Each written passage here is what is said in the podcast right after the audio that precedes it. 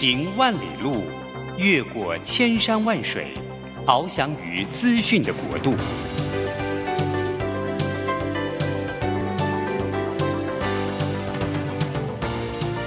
以全方位的视野，飞向更高更远的目标。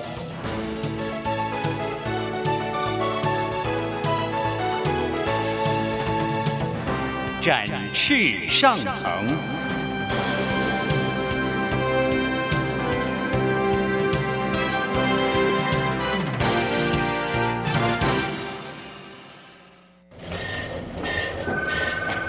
这工作不是我的专业。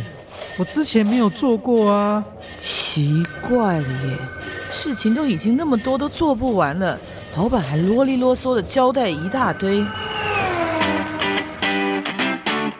职场轻松学，透过职场达人的真实故事以及深入职场的剖析，在轻松对话当中解答您的工作疑虑，排除您的工作障碍。职场不能说、不敢说的，在这里一次让您轻松学。欢迎收听张敏敏制作主持的《职场轻松学》。桃园 FM 一零四点三 Go Go Radio，台北 FM 九零点九佳音广播电台，这里是佳音乐联播网。亲爱的听众朋友，您好，欢迎来到我们职场轻松学，我是张敏敏。嘿，职场轻松学呢，希望能够透过轻松的聊、轻松的谈，让您呢可以从里面，嘿，有一点点小小的学习，我觉得就是一个蛮棒的一个平台吧。那有关于这个职场的轻松哦，这个看起来职场是不轻松的，但怎么样能够让自己从里面，或许每个小小的事件都有所学习吧，然后对自己的人生有所反馈啊，是一直我想要做这个节目很重要的原因。哎，最近呢，这个我哈非常想要，就是让自己可以多一点对外的接触哦，因为可能我自己当讲师还有当顾问。反正有时候到外面上课，或者是说去听一些演讲的机会，似乎比较少，都沉浸在自己的世界，然后写东西啦，想一些事情，或者做一做 可能接下来会用到的讲义或等等。那这个礼拜呢，我就有机会到外面参加了一些培训。那其中呢，礼拜六有一个培训是之前我在业界一个非常好的老师，他叫燕红老师。那燕红老师呢，他在五年前过世，所以我一直跟他的团队都是有些联系的。这个团队的成员呢，有包括伟安，还包括以翔，哈，包括培林等等。那他们呢，非常想要去延续这位讲师他所留下来的一些软性的遗产。好，例如课程，所以他就把我们这些老班底、老朋友聚在一起。然后在礼拜六的时候，有一个公益型的一个教育训练。那这教练的教育训练的主题呢，主要是谈正面思维。所以透过一些正面的思维，思维是怎么出来的？啊，可能跟我们原来的一些想法有关。那想法又是怎么出来的呢？那会跟我们跟事情的选择。判断有关，那这套课程就非常可爱的，从思维、从态度、从价值观、从行为面，哈，一个一个剖析。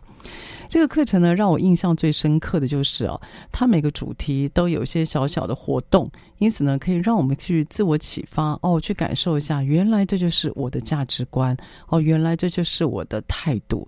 所以我纵然自己应该在这一行是个老鸟哈，不过有了这样子的培训，我觉得也充满了各种很生命力吧哈。很久没有好好的坐着哈，要我坐着好好的，真的是蛮难的事情。但是我今天很难得了，我就好好的坐着一整天。天从早上九点半一直到下午的四点半，参加了这一堂由维安老师他所主要呃培训的，叫做正面思维。那正面思维这整个过程里面，我当然就要跟我的伙伴啊、呃、去演练。那我的伙伴呢，是一个我非常依赖的好朋友，他也是我在协会里面的总召集人哈，叫做 Max 啊叶嘉良老师。那 Max 也曾经来过我们的节目。我就呃在那个课程里面，他就有一个练习，就是呃我们有没有所谓的负面的情绪经验？那这个 Max 老师他说了一个很有趣的事哦，他说他在公司里面呢，呃，他是管理部的最高主管。那什么叫管理部哦？之前我在访问他的时候，其实简单来讲，除了公司里面包括一些重点功能型的，大概所有跟人事有关，哦，公司的管理、营运、支撑这些制度的运作有关的，哈，大概都是属于管理部。那他这个管理部的最高主管，他底下当然就有些员工了。那这些员工呢，因为都也都是他当初那个手把手栽培，那，一路带上来，跟着他大概有四五年了。他说他的负面情绪经验是这样子的。他因为是管理部最高主管嘛，所以有时候会去厂区，然后有时候会被老板叫去开会，在位置上面的机会并不多。他的位置在哪里呢？他的位置是在一个开放式的办公空间里面，第一排的最后面最角落。好，简单来讲，你看一下你的办公室哦，通常呢离窗户最近。还有呢，离墙壁最近的应该都是高阶主管哈，所以他就是坐在那个窗户旁边，然后离墙跟窗户最近的那高阶主管的位置。他说哦，他的负面情绪经验哈，已经到达什么程度了呢？就他底下带的那个人哦，只要看到他回到位置了，然后他就，然后他看到那个他底下的属下哈，应该都是经理哈，他看到他站起来。然后只要往他这边走，他心里就会有个声音：“哦，什么事情又来了？”所以，我他自己发现，他对于同伴们或伙伴们的行为动作，他已经有 SR 的连结反应，意思就是他做了什么，他就会立刻联想到接下来负面的东西。那我就问他：“那你每次这样的连结都有成功吗？”我的意思是，他只要往你这边走过来，都是在讲不好的事吗？他说：“嗯。”虽然不是百分百，但是呢，占了七六七六成应该是有的哈，在他的印象当中。其实我不知道这个到底比例是否为真，但我们人真的很有趣。如果你今天发现某一个讯号出来了，我们就会很自然的有一些防卫的行为，或接下来就会立刻想到结果。当我们想到这些结果，也许是让我们不高兴、不快乐的时候。我们有时候那种防卫的反应，也就是预备好了，我预备好了，我紧张的防卫性反应，然后就会马上的去在他跟我们接触那一刹那会爆出来。所以有时候呢，这样子的一个呃，其实对方根本不知道我们在想什么，可是我们脑中的小剧场很多，所以当我们的小剧场让我们要去准备应对接下来不愉快的时候啊，那个防卫的反应其实是办公室里面呢。有时候是大家工作氛围不好，或者是冲突的来源，所以他就提到了这个。他说啊，今天来上正向思维的课，可是不知道为什么讲到负面情绪，他突然觉得满肚子的牢骚哦，好像我们对于负面的情绪、负面的事情，我们印象都特别深刻，如数家珍，细节一一呈现。可对于好的事情，我们好像没有特别能够说出所以然。甚至有时候觉得好的事情，它是理所当然。哎呀，只要没有怎么样就好了。我们对于好的事情珍惜不够，对于坏的事情，我们都放大处理。这也是可能为什么我们需要有一些正向思维吧。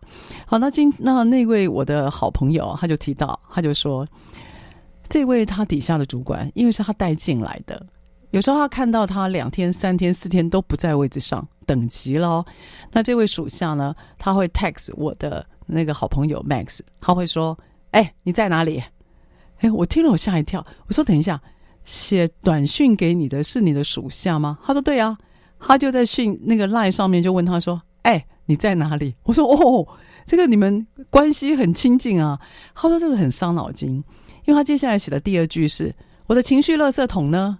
”这位属下他呼唤他的主管，也就是我这位好朋友。他呼唤他的主管说：“哎，我的情绪垃圾桶呢？”我真心觉得我这位朋友真的很辛苦啊。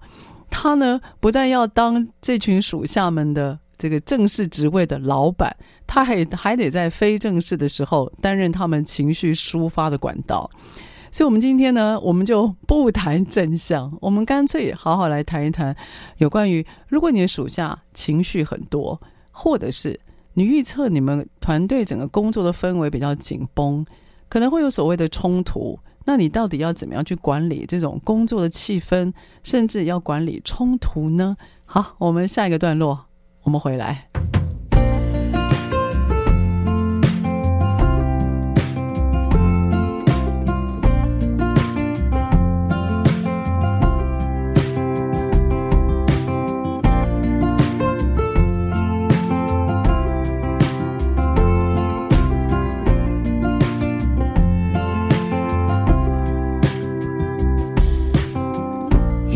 Simple song. Won't stop the rain from coming down.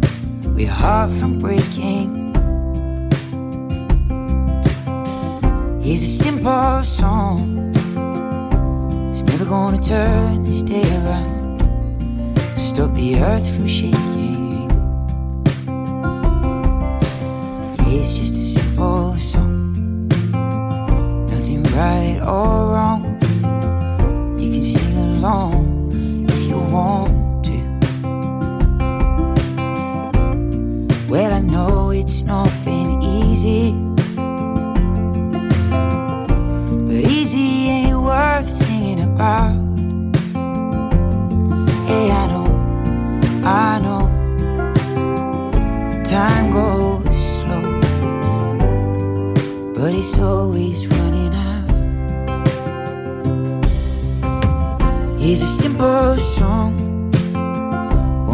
Stop the rain from coming down, or your heart from breaking. Here's a simple song. Never gonna turn and day around. Stop the earth from shaking.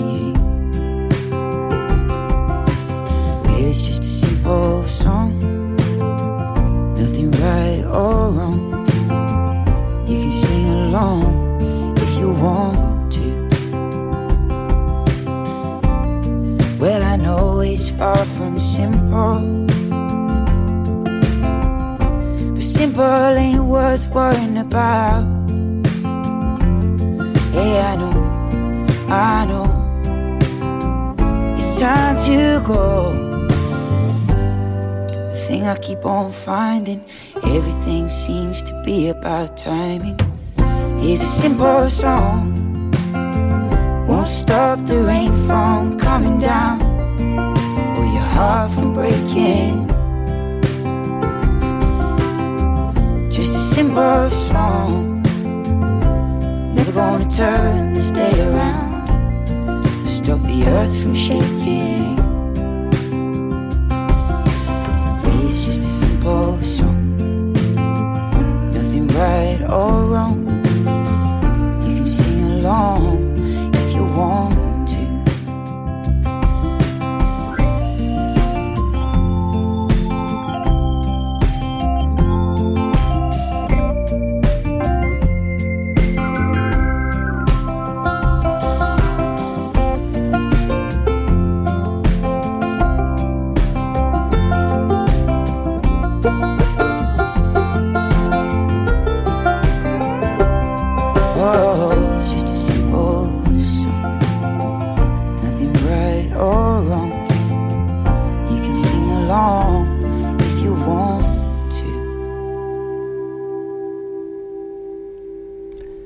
回到我们职场轻松学。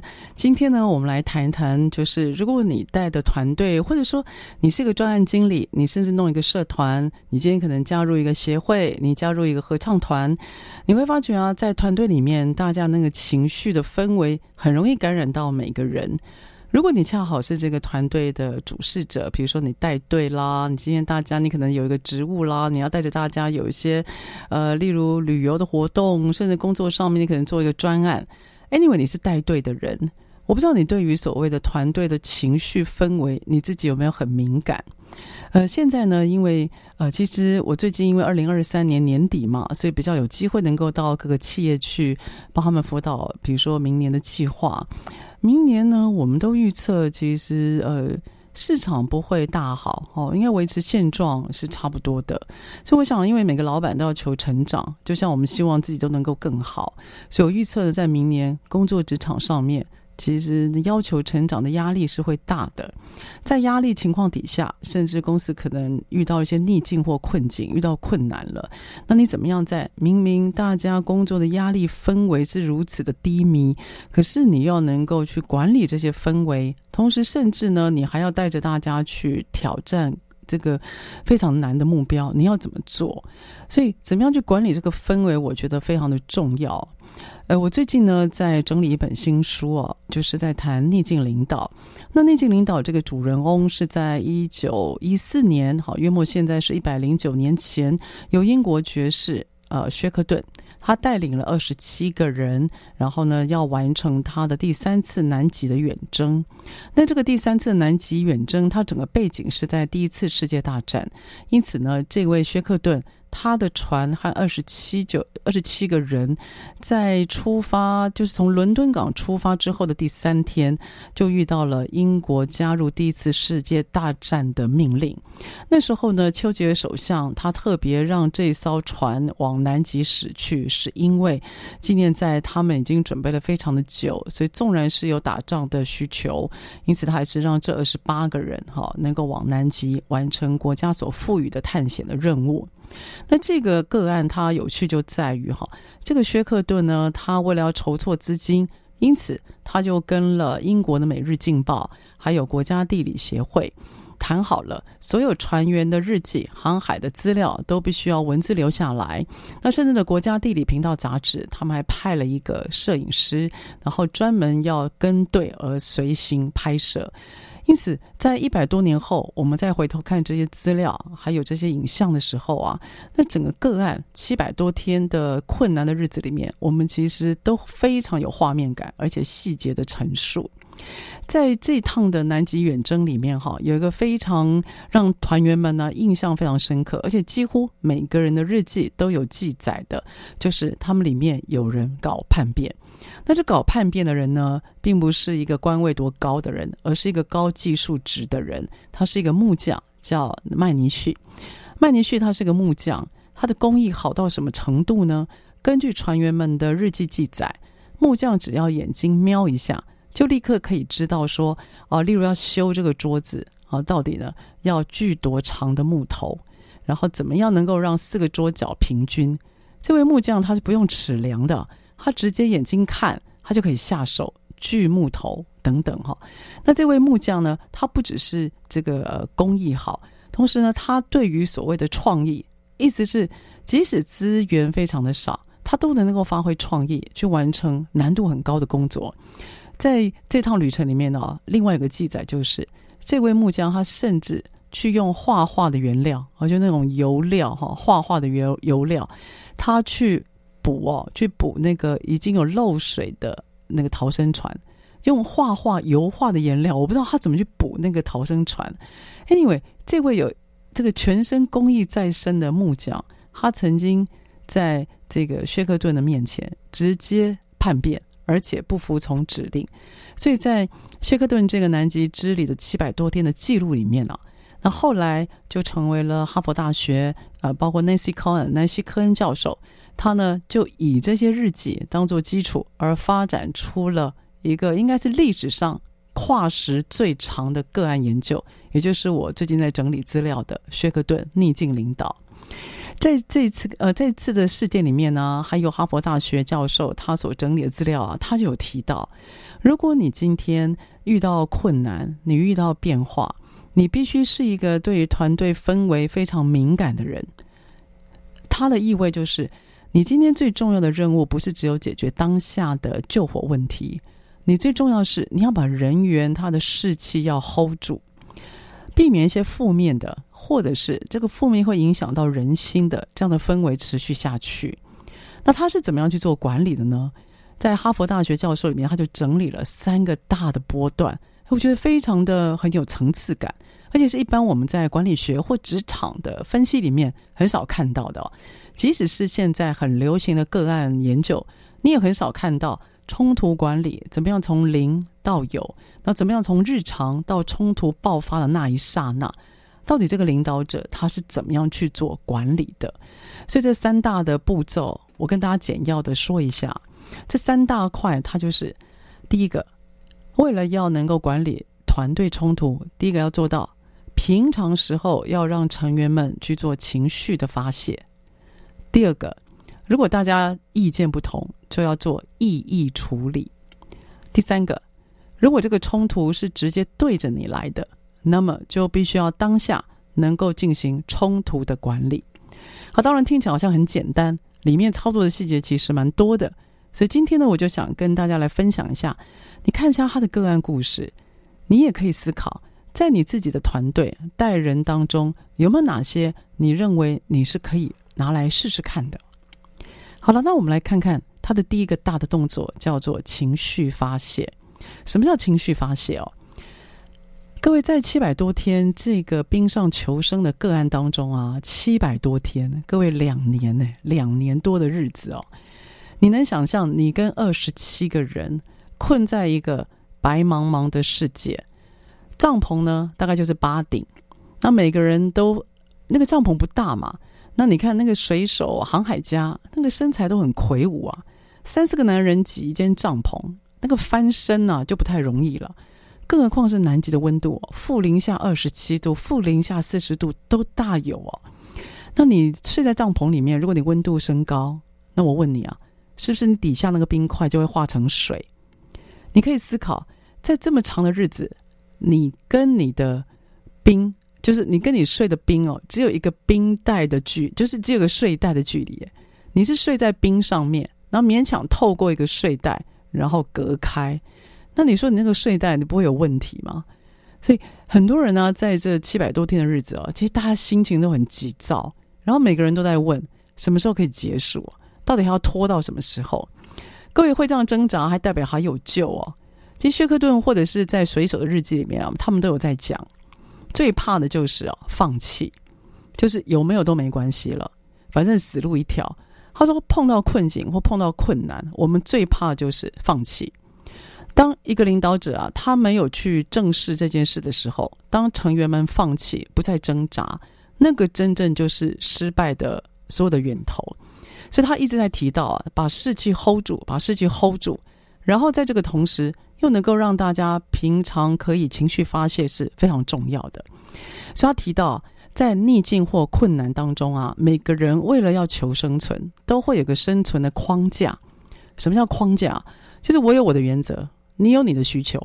因为反正我现在为了活下去，我就是要我的基本的生理需求、安全需求被满足。你看，当一个人啊，他的基本需求，他只要求基本需求的时候，你说他会不会够屌屌？肯定会的，所以当大家生存的框架都那个框框线线都画得非常明显，你就知道嘛，很容易踩到别人的框，踩到别人的线。平常一定会有些争执、不爽，那个不爽啊，可能在帐篷里面，我睡个觉，我只不过翻个身啊，你就呢整个人躺进来。所以他们平常在相处当中，情绪其实随时爆发的。所以在薛克顿这个个案里面，他就有提到。一定要让人员平常就要释放少量的这样的负能量，因为他特别提，我们不可能避免冲突，这是不可能的嘛。我们是人，我们有七情六欲，我们有情绪的起伏，我们不是圣人呐，我们不是来到一个公司里面去谈修为的，所以我们人都有情绪，那你也有，他也有，到底要怎么样去做管理？那干脆我们符合人性，释放一点点少量的能量，也就是呢，提醒大家。有什么话公开说，提醒大家，管理上面有关于这个所谓的吵架，我们是有底线的。所以有关于所谓的释放少量的能量，这个呃，就是这个想法，平常的领导者或者是管理者，你就能够就必须要跟团队沟通，有话就说。那在这里呢，呃，薛克顿他有个很有趣的管理方法，他有说，不要来跟我打小报告。除非你的想法曾经在公开场合跟大家讨论过，意思就是他不会去处理一个从来没有被大家讨论，只是你自己在放在心里想，然后你就直接来找我，希望能够解决的。好，举个例子，假设我觉得行销部的 Annie 一直对我口气不是很好，然后我我跟他要什么东西，他都 delay。那这件事情呢，如果以薛克顿他的方法来讲，他就会告诉你。除非你这件事情曾经跟 Annie 讨论过，或除非你这件事情曾经在公开场合，例如开会讨论过，否则你私底下来找主管我，我是不会处理的。所以他在谈所谓情绪的发泄，他有一个重要的指导原则：这件事情除非被公开过，否则他是不处理的。那在呃情绪发泄里面呢，他还有一个非常重要的角色，就是左右手。你看嘛。一个领导者，他怎么去管其他二十七个人？他是主管，他是一个指挥官，那一定跟团队会有距离嘛？不可能都那么亲密。那怎么知道团队到底气氛如何？那怎么知道谁跟谁吵架？这时候很重要，就必须要有一个左右手。而这个左右手呢，会帮助你和这个最高管理者跟团队一起沟通。所以在他的故事里面，有个非常重要左右手，他叫怀尔德。这怀尔德呢，他跟人沟通的时候啊，不温不火，而且脸上总是带着这个没有笑容的笑容，就他几乎没有什么表情，你完全看不出来他生气。但其实你可以很清楚知道说他的情绪是稳定的。所以这个情绪稳定的大的沟通家，他就担任了最高领导者跟团队中间非常重要的一个桥梁的角色。也因此，这个左右手非常清楚地阐明这位老板他所要的最高指导原则。而且不断的跟底下的人沟通，所以这是有关于最近我搜集的这个个案，薛克顿他在谈情绪发泄的时候，蛮好的几个做法。第一个，释放少量的能量；第二个，你需要左右手来帮你沟通你的想法。好，下个段落呢，我们再跟大家谈一下。那如果遇到所谓的意见不同，我们叫异议，那到底要怎么处理呢？再回来。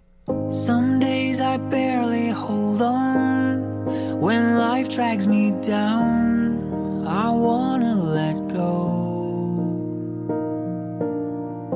But when my spirit is weak, you come to my aid and strengthen my soul. I'm lost without you, I'll never doubt you. Your grace is beyond compare.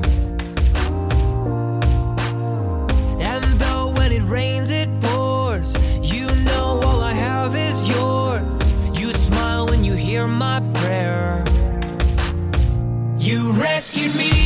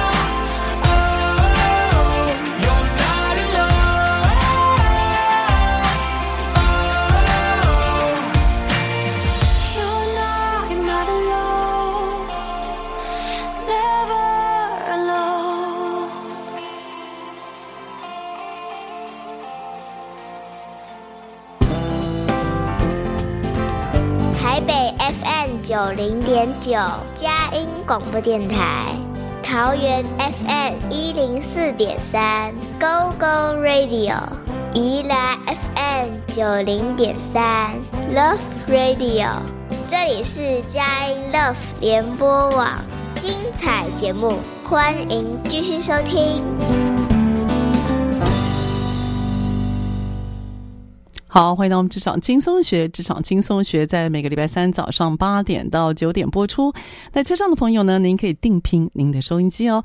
桃园是 FM 一零四点三 Go Go Radio，台北是 FM 九零点九佳音广播电台。那我们的节目呢，也都在 Sound Apple Podcast，同时都会有呃，就是上架，所以您可以随选随听。好，您可以看一下，您觉得对哪一个主题或角度你比较有兴趣的？哈，我觉得应该这些职场上面的讨论，因为知识点。还挺多的哈，应该呢还蛮能满足你的需求。好，今天我们要提到的是这个，我从一个正向思维的课哦，所以研发出来的冲突管理，应该算一个负面的另外一个角度的课程吧，哈，一个一个主题吧，哈。好，那我呢，呃。这个角度的主题呢，最主要是来自于呃，我最近在研究一个一百零九年前英国爵士薛克顿，他带领了二十七个人，然后呢横渡南极，试图横渡南极，但最后任务没有成功，而被迫留在南极的冰上面求生将近七百多天的日子。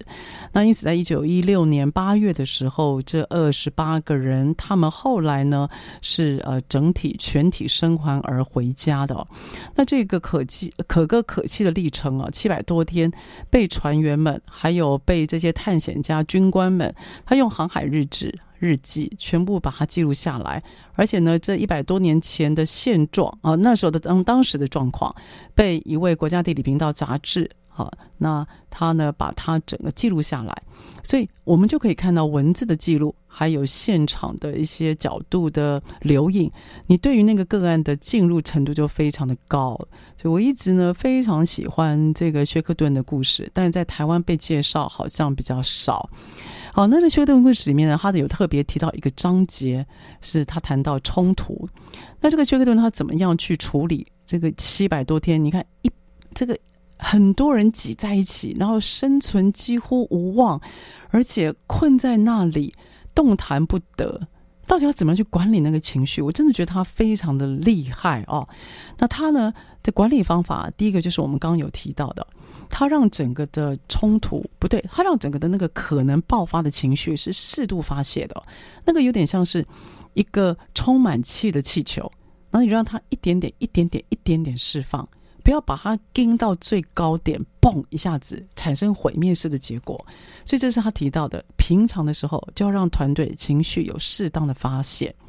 好，第二个大的方法就是啊，如果这个情绪发泄不够，大家还是各持己见，而且呢，每个人意见都不同，那到底要怎么做？就我们会发生冲突，一定是我们的想法不太一样嘛。那想法不太一样，它有个专有名词叫异议，异就是不同。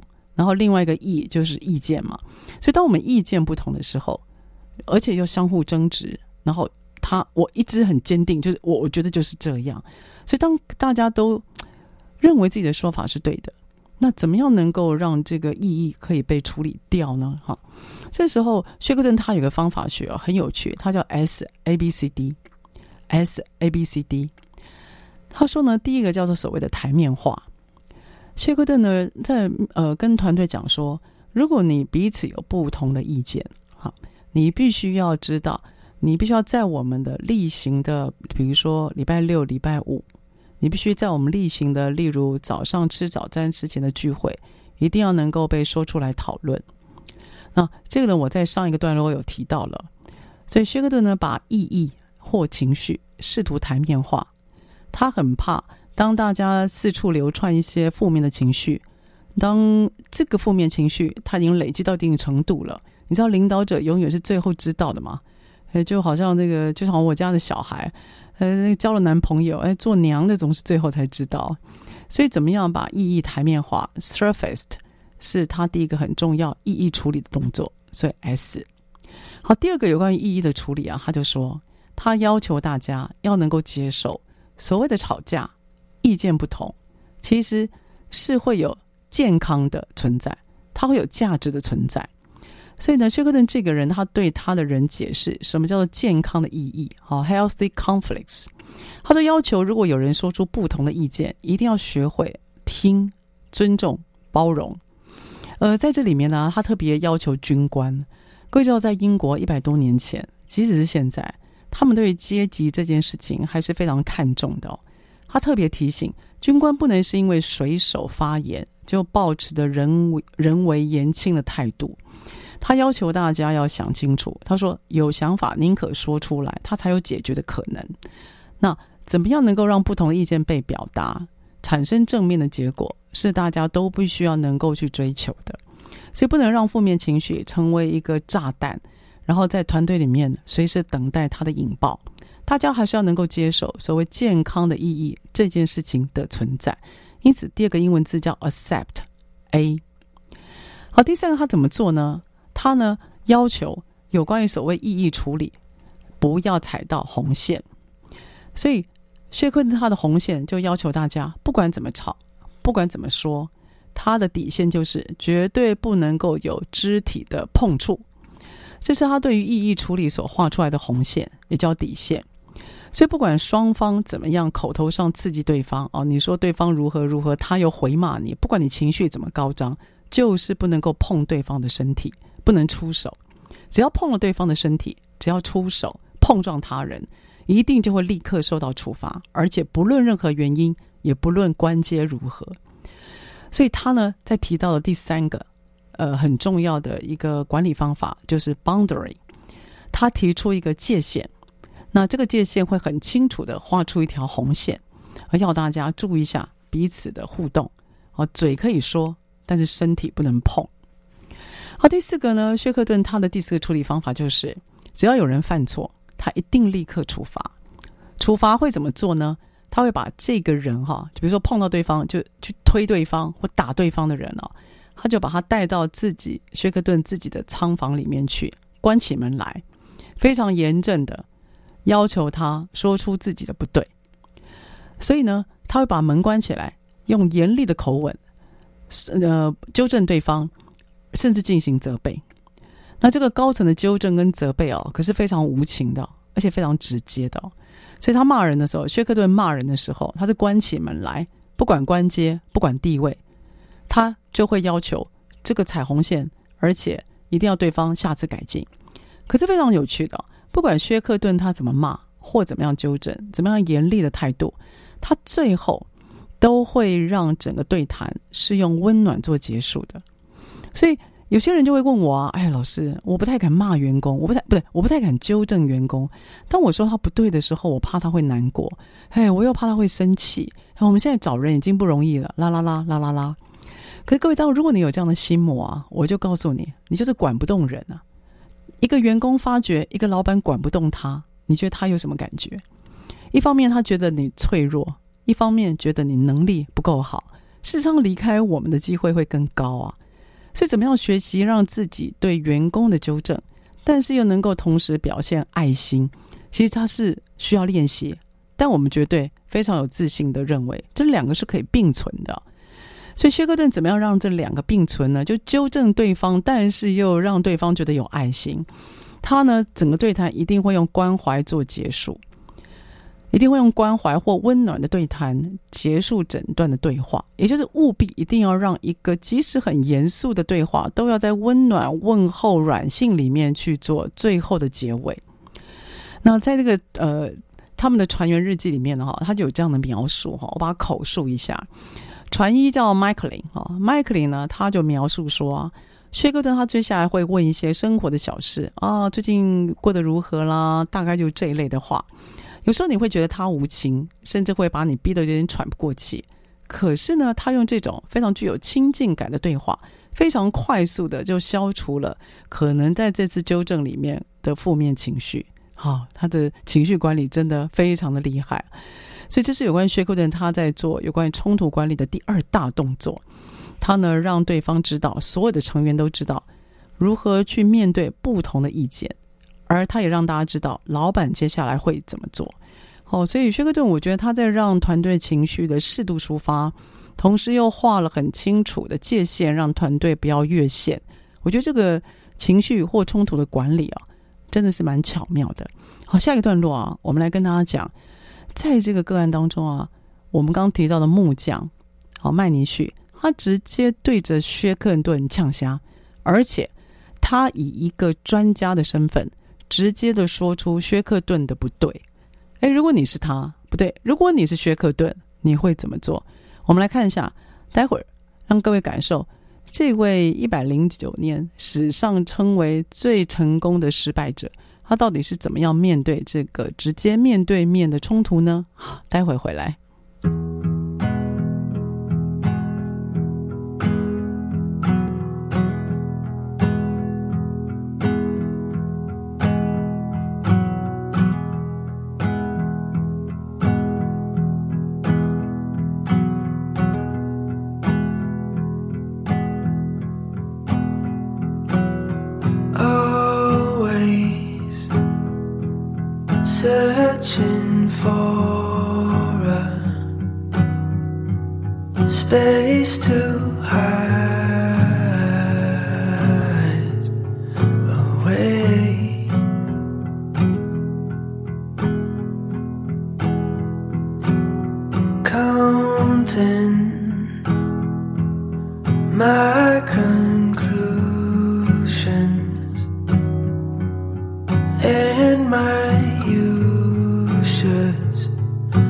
I don't know what to say.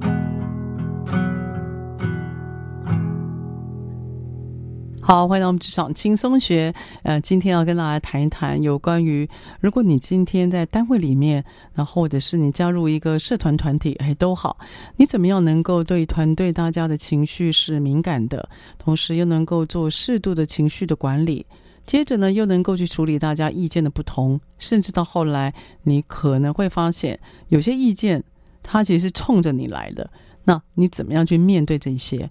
那我们透过一个个案，也就是一百零九年前，英国爵士薛克顿，他带了二十七个人要前往南极第三次，要带着他国家的使命，完成第三次的南极探险。那这七百多天的整个探险的日子，其实任务都没有完成。可他令人觉得钦佩的就是，在几乎这个弹尽援绝、完全没有外援的情况底下，他带着二十七个人。竟然全体生还，而且几乎毫发无伤。那到底他是怎么做的？所以整个过程的记录就透过船员、透过军官利用那个日记把它记录下来，甚至都还有照片。所以我自己非常钟爱这个故事啊，也跟大家来分享一下，在这段个案的日的那个主题里面，有一个被大家一直拿出来做讨论的，所谓的大家，包括哈佛商学院，包括之前在台大的 MBA 也曾经有教授带过，他怎么去面对冲突管理？好，谈到冲突管理呢，这位薛克顿他做了三个重要的动作。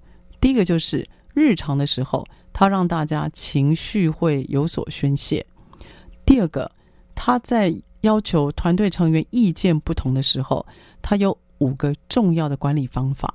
那台面化，还有能够接受所谓意见不同也是有价值的。好，这是最主要的精神。那第三个就是我们现在要来讨论的。在这个事件里面呢，有个木匠麦尼逊，他要求这个薛克顿不要再带着大家呢在冰上面乱走了。他要求不要再前进，应该要留在原地扎营。那等到夏天的时候，冰自然会碎裂，那冰就会随着洋流飘到那个南乔治亚岛。所以他的这个诉求啊，事实上呢，也让很多人是响应的哦。因为他那时候呢，冰开始慢慢融化。那各位知道，冰开始慢慢融化，会有水，会有一些软的泥泞嘛。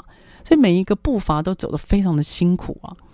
人累，没有食物，脾气又不好，然后再加上你不知道走到什么时候。我问你，这个团队他会是一个沉稳听指令的团队吗？这不可能嘛。所以终于冲突爆发了。那在呃行进到第四天的时候，这个麦尼逊呢公开要求大家不要再走，而且也鼓动大家不需要再听这个指挥官的命令。好，因为呢他们跟这个指挥官的合约是在那艘船上。那既然他们所待的坚忍号的船已经沉了，那他们跟这个指挥官彼此之间的权利义务就结束了。所以它引发了团队之间非常大的一个观望跟张力哦。好，他遇到这个事情的时候啊，这位呃薛克顿啊，他展现了无比的冷静。然后在他的日记里面，他有描述，他说：“当今天在面对这样的冲突的时候啊，他心里想的是，到底要不要把这件事情当当成一个战场？意思就是，他今天直接冲着他来，哦，这位木匠直接冲着薛克顿来，薛克顿心里想的是。”我有必要在大家的面前跟他这样子对呛吗？还是说我干脆利用这次机会，把这个原本就服从性很低的木匠一次给你知道，就一次给处理掉，也让团队看一看什么叫做叛变或不从的下场。我觉得，如果从一百多年后我们来看了，也许蛮多人会决定，如果有人就对你呛声，然后大家都在旁边看，你会怎么办？我想最差的状况，也许你就想认错，对吧？你就认这个最差的状况，就是一个领导者，他如果被被直接被属下就是质疑了，你能想象一个领导者他跟对着大家讲说你是对的，我错了，你能想象吗？但很难吧。所以我们现在看到的大部分就是很多领导者或主管哦都有偶包啊，因为大家都觉得啊，我是主管啊，我得展现一些力量或能力。所以，我们看我自己看到蛮多的，直接对呛回去，或者是用关阶直接把对方压下来，这个是我比较常见到的。可是各位在这个个案当中啊，这个薛克顿怎么做呢？他的做法比较接近我刚刚一开始所讲的，几乎认错。当然，他没有到认错啊。在这个故事里面，他说薛克顿他看到这个木匠直接对着他来，而且要求不准再对大家下指令。不要再往前进。那个描述里面呢，他描述薛克顿就看着木匠的眼，叹了一口气，接下来转身，然后就往前走。他的这个反应吓坏所有的人，因为每个人都在想：哇，这应该是讨一顿骂了。这个如果依照薛克顿以前的样子，这应该是非常严正的，而且直接指他的不对。可是非常让大家的惊讶。和整个反应是跟想象完全相反的，也因为这份惊讶，所以整个过程就被完整的记录在散落在每个船员他的日记里面。好，那我们就后人就不禁探讨，他为什么当初不好好的处理这个木匠呢？哎，他是一个很大的叛变呢，他要求大家要反抗指令，这个如果是在一般时间，都已经是一个非常忌讳的，更何况是冰上求生，而且你根本不知道这一趟的旅程还会有多远，希望渺茫的情况底下，如果有一个人他专长如此之好，他告诉你有第二个选项，你会不会心动？肯定会的啊！所以他到底是为什么薛克顿他容许这样的事情发生？后人在讨论，包括哈佛商学院呢，我们在讨论就是，当一个主管他在面对这样直接的冲突，其实呢，你的第一件事就是你要冷静自己，冷静自己，用冷处理去面对对方的热，展现冷静，同时也让自己的脑子沉淀下来。接下来第二件事，你要想，我要在这边就当场处理吗？我需要投入这个战场吗？当你决定投入或不投入，你怎么样去做选择呢？你所有的选择都来自于你的后路或退路有多少。一个领导者，如果他的退路越多，简单而言，今天不一定要，今天你大可以把这个人处理掉，而你有第二个备用人选。如果你是一个有选择的选择权的人，或这件事情它其实是有备案或后路的，那么我们可以预计你的动作会大一点。可是薛克顿这个案子里面，他其实没有什么退路，他的备案也几乎是没有。那他如果今天直接跟这个薛跟这个呃木匠直接对抗，那么他会暴露出他的缺点，也会透露出他对整个团队现状的不足。所以他呢所选择的就是他包容而且退让，他不直接冲突，他不直接做竞争，他反而是用所谓的包容跟退让。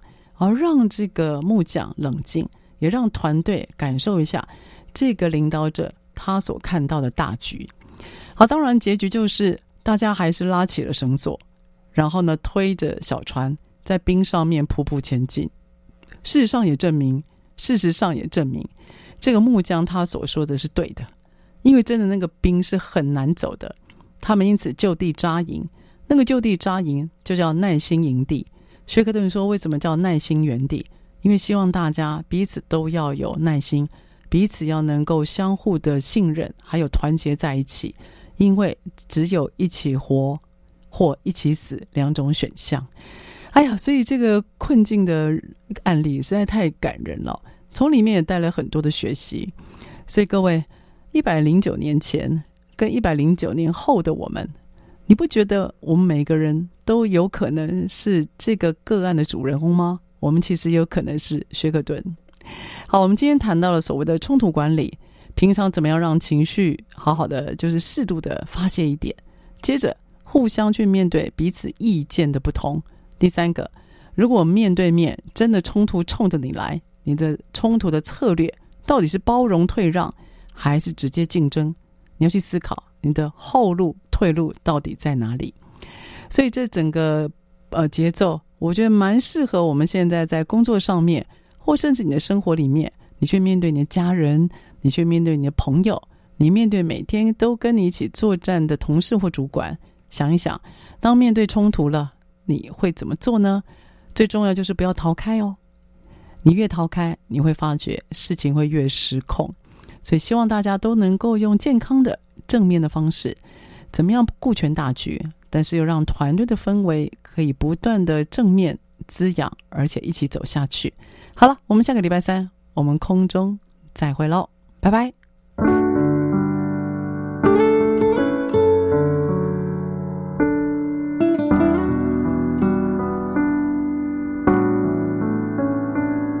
This road that I'm taking twists and turns My life, my chance, turning dreams into reality.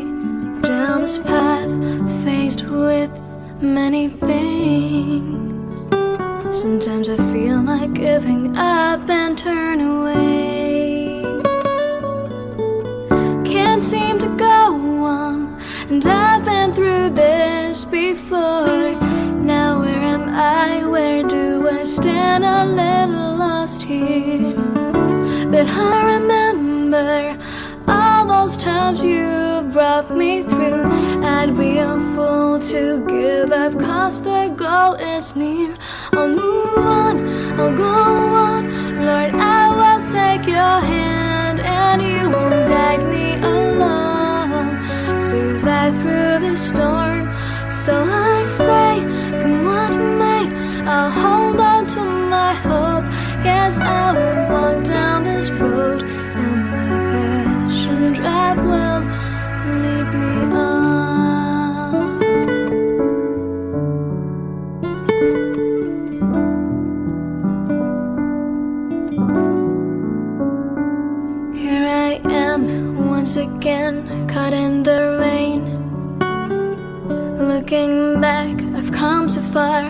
and I want to carry on.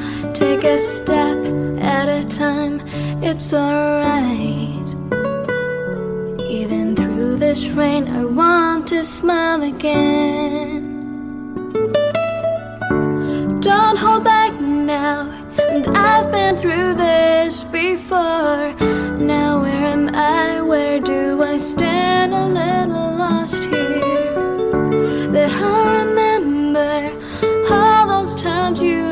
you me through. I can feel the sun shining down on me. Here I am, here I am. Lord, I will take your hand and you will guide me along. Survive through the storm. So I say, come what may, I'll hold on to my hope. Yes, I will